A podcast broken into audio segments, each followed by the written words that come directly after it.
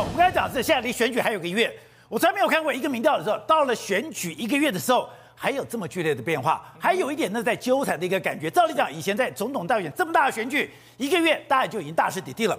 好，那现在呢，看起来的赖清德本来是百分之四十，过四十了，掉到三十五点一，侯友谊三十二点五。我们看到阿贝现在还是在十七，可是现在麻烦是明天吴欣怡要回来，是可以从这个数字里面有一个非常清楚是，哎，第一个云嘉南在变盘当中，还有。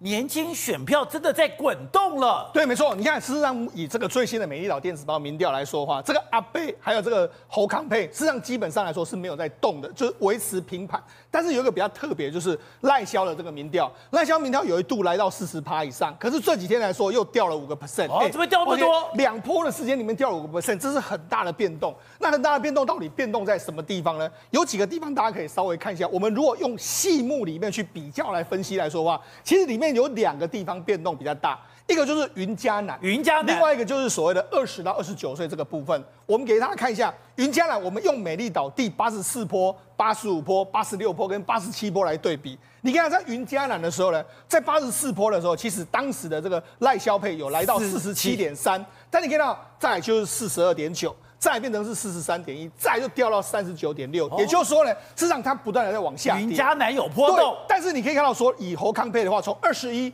十九点七，然后到了二十一，那现在来到二十五点三，也就是在这几天的时间里面来说哈，侯康跟赖萧之间的这个云嘉南的板块有出现一个挪动的这个状况。对，当然你可以说，哎，侯友谊他嘉义人嘛，对，是不是他的？而且嘉义嘉义县市还有包括云嘉南的这些地方派系，他动了起来，可能对他的这个选情有一些变化。那所以我们要密切观察哦。这个部分来说来说的话，如果侯康能够持续拉近云嘉南的这个状况，因为目前为止他们就说南部会输一百五十万票嘛。假设拉得很近的时候，输的很少的时候，要翻盘或许很难啊。输的很少的时候，北部补回来，或许就有翻盘的可能性。这不讲哎，现在连柯文哲说，我都要什么？我的大活动要从台南开发，那个出发。对，现在国民党感觉上也要拼战台南。是，我没有想到以前都是决战中台湾，是，现在。决战大台南，对，还有另外一个就是我们讲年轻的族群这个部分。我们讲事实上在这个蓝白破局之后，有一度的时候呢，这个所谓赖赖萧的民调呢，在年轻二十到二十九岁这个部分是领先哦。你看，领先侯康二十二点七，还有这个这个柯文哲的二十四点二。可是你看到这几波三十五啦，然后来到三十六点八，然后来到三十一之后。掉到三二十三点七，也就是说，它在年轻族群来说掉了非常多。那年族年族年轻族群到了哪里去呢？很大一部分就回到了柯文哲，当然有部分回到侯康。所以也就是说，年轻族群现在有两个板块，可能波最近波动比较剧烈。一个就是年轻族群的这个部分，另外一个就是云嘉南这个部分，可能会让选情啊出现我们过去都很难预料到的一个变数会出现的一个状况。因为如果你看到现在新北、台北，对，包括桃竹苗，是，或者说你像的高高屏。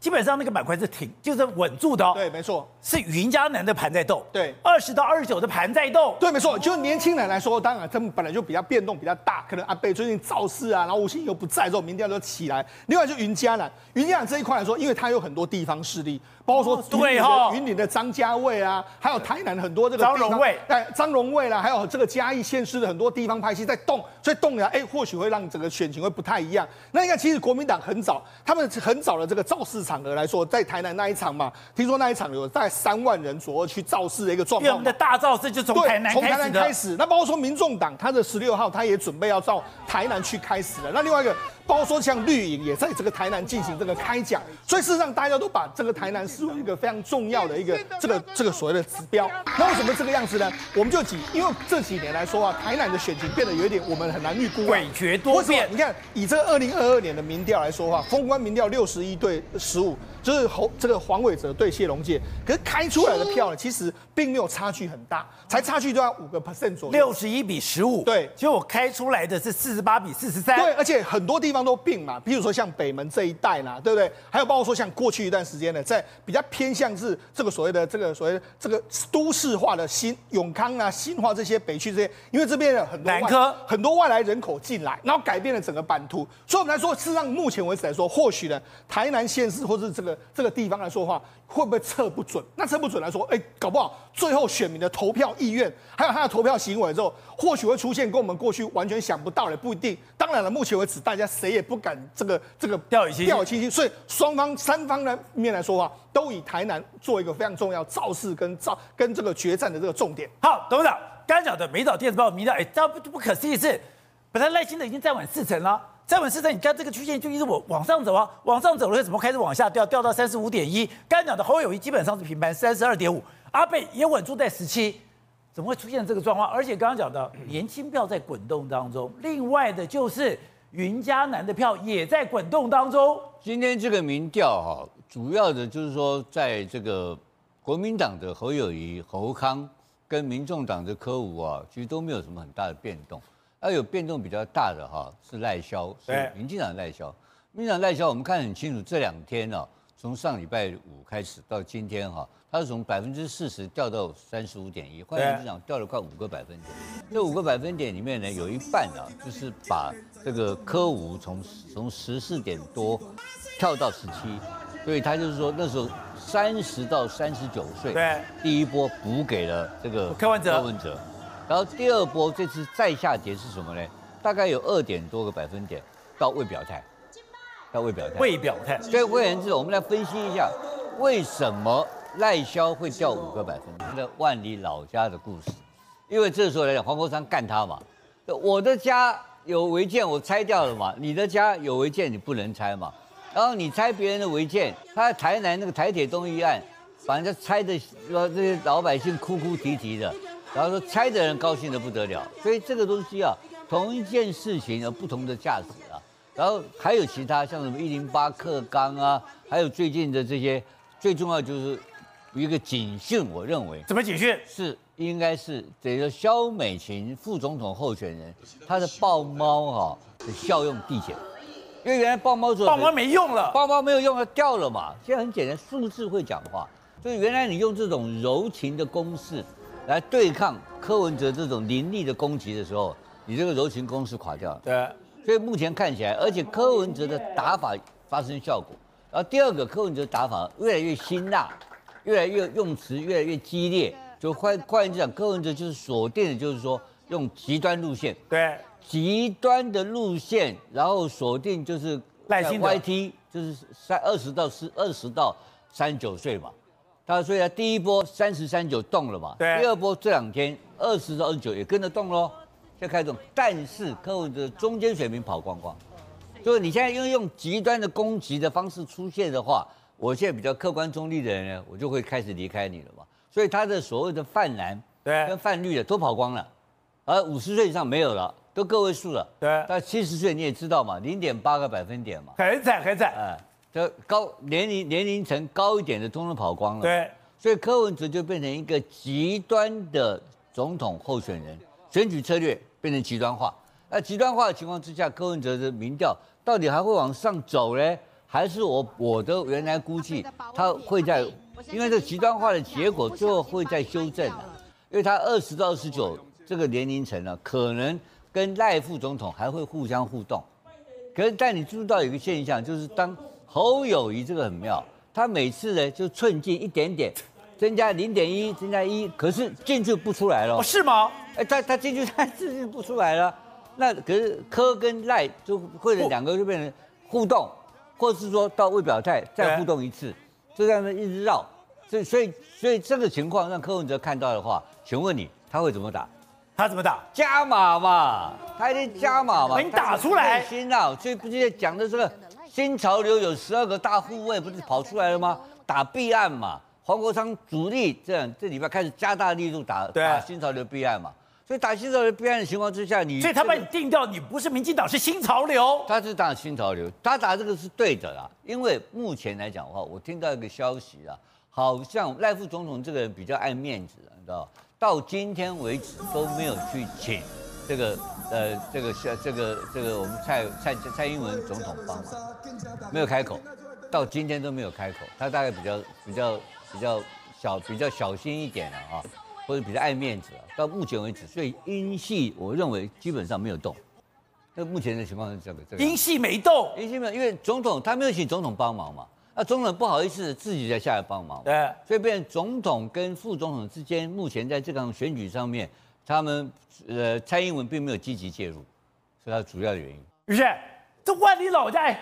在在万里这么偏僻的地方，这个没有拆有这么严重吗？当然严重，因为过去有一个叫孟姜女的哭倒了什么万里长城，结果赖清德有没有哭？有，还哭三遍。但是万里违建有没有哭倒？没有，没有，把自己的民调给哭倒了啊！啊，现在真正重点在这边嘛，因为大家首先我来讲这个民调数字，第一个你可以看到什么？其实赖清德调它是有两个层次哦。第一波段，当大家开始已经开始纠结他万里老家的事件的时候，他有哭了。掉的是谁？三十到三十九岁，我直接讲白话文，这些人叫做中间选民。因为中间选民看到就很简单一件事，故事嘛，你有违建就拆，有事情就依法处理，凭什么你还在那依法？老房子继承违建呢？没有，老房子就被黄国昌啪啪脸又打到了嘛。二零零三年新盖的。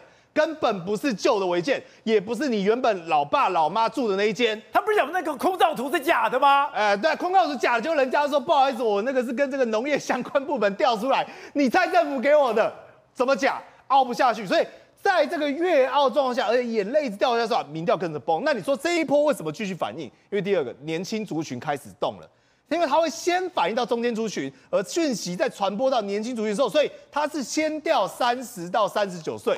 再调二十到二十九岁，但你回过头来，赖清德他是有三个大问题耶，还有一个人也帮了大忙，谁？知道谁？哎，姚老师，姚老师，哎，姚老师说，哎呀，你们这些人太残忍了啦，这个老家这个温情，这个怎么可以让人家欺负人家，羞羞惨呐？那我跟各位报告，那有一个人也很出彩，这个人叫做蔡英文。蔡英文在二零二零年的时候曾经讲过一句话，怎么样？哎，他接受专访的时候被问到说：“蔡总统，为什么你从来不哭？”我跟各位报告，蔡总统到现在为止也没哭过。他就讲了，作为一个领导人，应该要做一件事情，叫做控制自己的情绪。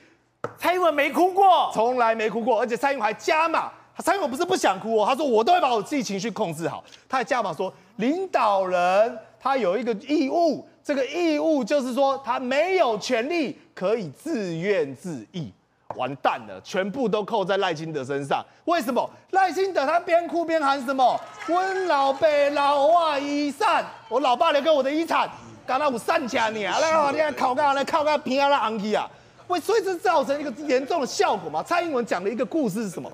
代表。现在的中间选民对于一个总统的想象，跟对于一个总统的期待，你未来是必须要扛住两岸关系的压力，未来是必须要扛住来自世界各国的打压。在这种情况下，你能够受到一点挫折，更遑论你讨论到是你家的老房子。我跟你讲，哭为什么没道理？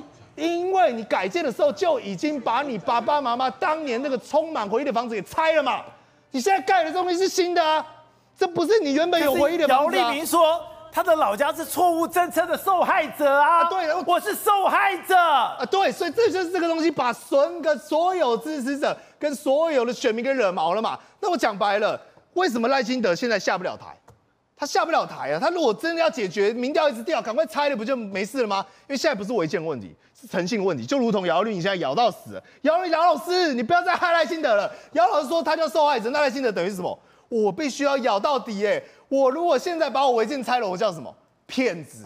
我没诚信嘛，等于我知道这是违建，然后我硬凹嘛。所以他真的被他真的被柯文哲咬住了，对嘛？他柯文哲知道你现在逃不了了嘛，因为你现在拆会变成骗子硬凹，但不拆会变成什么？耍无赖！所以新北市政府怎么样？聪明的很，我按照其程，我慢慢排，我才不要去动作，因为现在唯一可以给赖清德解套的是新北市政府。新北市政府，新北市政府把它拆了，他可以说什么？就是新北市我被迫害了，哎，公权力迫害我，这个真的不是违建，这是我老爸的回忆，在你新北市这样做。但新北市按兵不动，并且是赖清德现在拆也不是，不拆也不是，就卡在那边。而且姚老师又在害他乱举什么？哎呀，这个眷村当年都是受到这样迫害，所以跟赖清德一样状况。是本土最讨厌眷村啊！而且你不是在台湾占地的啊？对，台湾两台第一个本省人看到啊俩公，那只要眷村人看到也不开心，你知道为什么吗？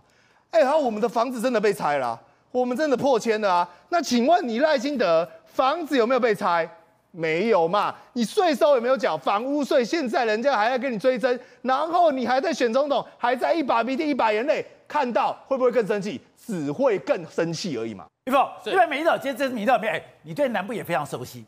这次最怪是云嘉呢有那种变盘的感觉，它的云嘉南不是很稳吗？对，过去来讲的话，云嘉南大家都觉得说是绿的，而且是很绿，甚至可以讲到绿到出汁，甚至有人戏称嘛，反正只要是绿的，西瓜来选都可以选得上。对呀、啊。但是最近这几年，大家有没有感觉到一件事情？很多人你敢攻进底啊，不爱攻啊？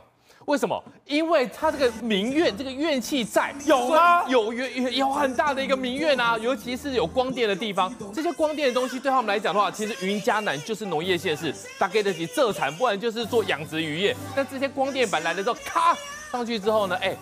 赚到的都是谁？地方头人、黑道大哥。哎，你这个线拉过去，你不是只有一块而已，你整个馈线整个弄过去的话，很多人根本没法到这产。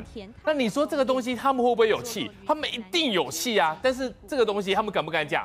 很多人不敢讲的，不敢讲之后呢，它会变成一个民怨，然后这民怨就聚集，越聚越聚，越聚越越越集中的情况之下，因为就是说，如果谢龙介跟黄伟哲，谢而且黄伟哲是连任的状况。两个人差距只有在五个百分点，就代表哎，那跟我们想象不一样了。很多时候呢，大家去吹的时候呢，都会觉得说啊哈哈，哈哈，倒领倒领倒领。可是真的你看谢龙介这一次票开出来是什么样的情况？根本就是一败一败耶！在过去来讲的话，不是说绿色的只要是西瓜来选都会选上吗？到最后你看，连北门，其实谢龙介他自己都没有想到，北门那些地方这么绿的地方，最后会开出来，为什么？超绿油那个地方，那个地方绿油油，但是为什么会开出来会有这种票数呢？就是因为大家的生活过不下去，然后过不下去的情况之下呢，那些光电板给 kick，哎，还是李长明也代机呢？二十年后，如果再展延的话，那更久了讲。所以那些人，那些真正在地的乡亲，其实这股运气他脱不了，他不会都套，不怕都套。地方有两个太阳，太阳大是不得了了。对，而且那些东西哈，你根本不知道地底下还有埋什么，甚至呢，有些人去调资料也调不到资料。所以呢，对他们来讲的话，他们是一个安身立命的地方。这个东西弄下去之后呢，其实我觉得会很明显的反映在选票上。